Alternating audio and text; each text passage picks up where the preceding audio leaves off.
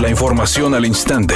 Grupo Radio Alegría presenta ABC Noticias. Información que transforma.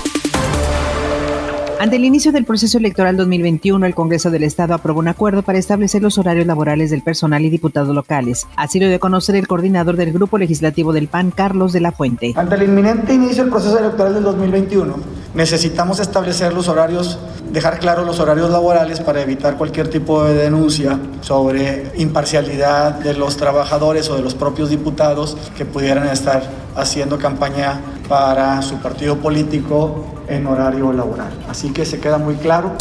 El Congreso local aprobó por mayoría el nombramiento de María de Lourdes Williams como nueva Contralora del Estado, quien al tomar protesta señaló lo siguiente. Meterle todo el acelerador a la resolución con la nueva ley de responsabilidades. Estos procesos legales son más largos que con la antigua ley y esto origina que no sea tan fácil eh, desahogarlos. Sin embargo, las áreas de investigación, sustanciación y resolución de la Contraloría, a cargos de buenos abogados, llevan a cabo esto y estará dando seguimiento para que a la brevedad se concluyan los procesos.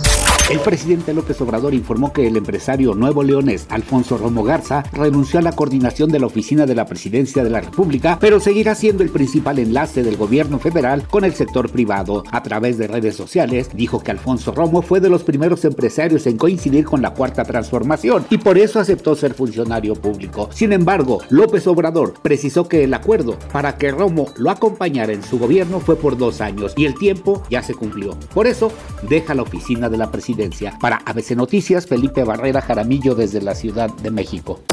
Editorial ABC con Eduardo Garza. Fernando Larrazábal se sumó a la lista de aspirantes a la candidatura del PAN por la gubernatura de Nuevo León. El exalcalde de Monterrey, San Nicolás, estaría en la contienda interna contra Víctor Fuentes, Felipe de Jesús Cantú, algún candidato sin partido y otro que dicen aún es diputado local de un partido ciudadano. Así las cosas en el PAN donde los registros inician el 10 de diciembre. Tigres está a la espera de poder contar con Leo Fernández para la Liga de Campeones de la CONCACAF mediante sus redes sociales, el cuadro felino informó que el uruguayo se encuentra trabajando en su recuperación con la intención de que pueda viajar con el resto del plantel rumbo a Florida, pensando en ganar este título internacional.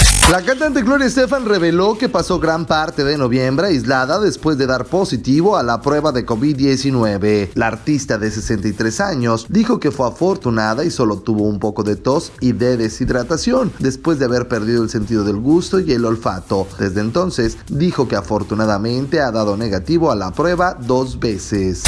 Es una tarde con cielo despejado. Se espera una temperatura mínima que oscilará en los 12 grados para mañana jueves 3 de diciembre. Se pronostica un día con cielo despejado, una temperatura máxima de 14 grados y una mínima de 6. La temperatura actual en el centro de Monterrey 21 grados. ABC Noticias, información que transforma.